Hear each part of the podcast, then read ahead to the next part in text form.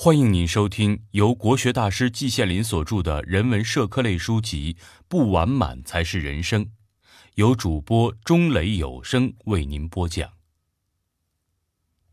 大自然的报复，写作于二零零三年六月二十四日。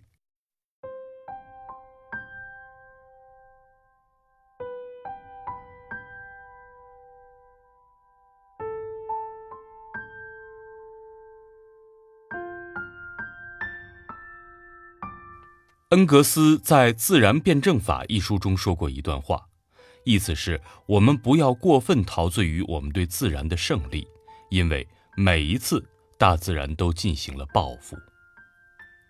这一段话说的何等好啊，何等准确，何等透彻，一直到今天一百多年以后了，读起来还是那样扩扩有生气。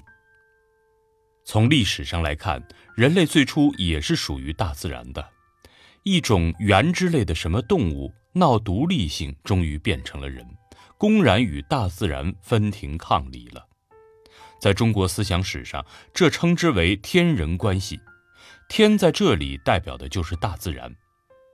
我在别的地方讲过，人的一生有三大任务：正确处理天人关系，正确处理人与人之间的关系，也就是所谓的社会关系。正确处理个人心中思想感情的矛盾问题。人类要想生存，必须有衣食住行等方面的物质供应，这种供应只取之于大自然。这里就出现了一个对待大自然的态度问题。态度千差万别，但是综而观之，不出两途，一东一西。东方主张天人合一。人与大自然要成为朋友，不要成为敌人。宋代大儒张载说：“民无同胞，物无余也”，充分体现了这种精神。西方呢，一般倾向于征服自然，这是东西两土文化体系的根本思维模式所决定的。西方，特别是在产业革命以后，热衷于征服自然。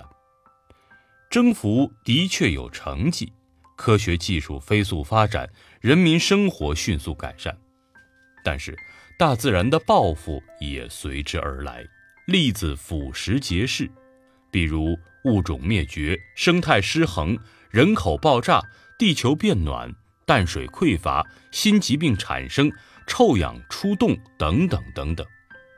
这些弊端发展下去，将会影响人类发展的前途，这是十分明显的。前一阵子，世界上一些国家遭受非典、SARS 的袭击，不也应该看作是大自然的报复手段之一吗？救治之方并不复杂，无非是改弦更张、改恶向善，同大自然交朋友，不再征服自然。季羡林，二零零三年六月二十四日。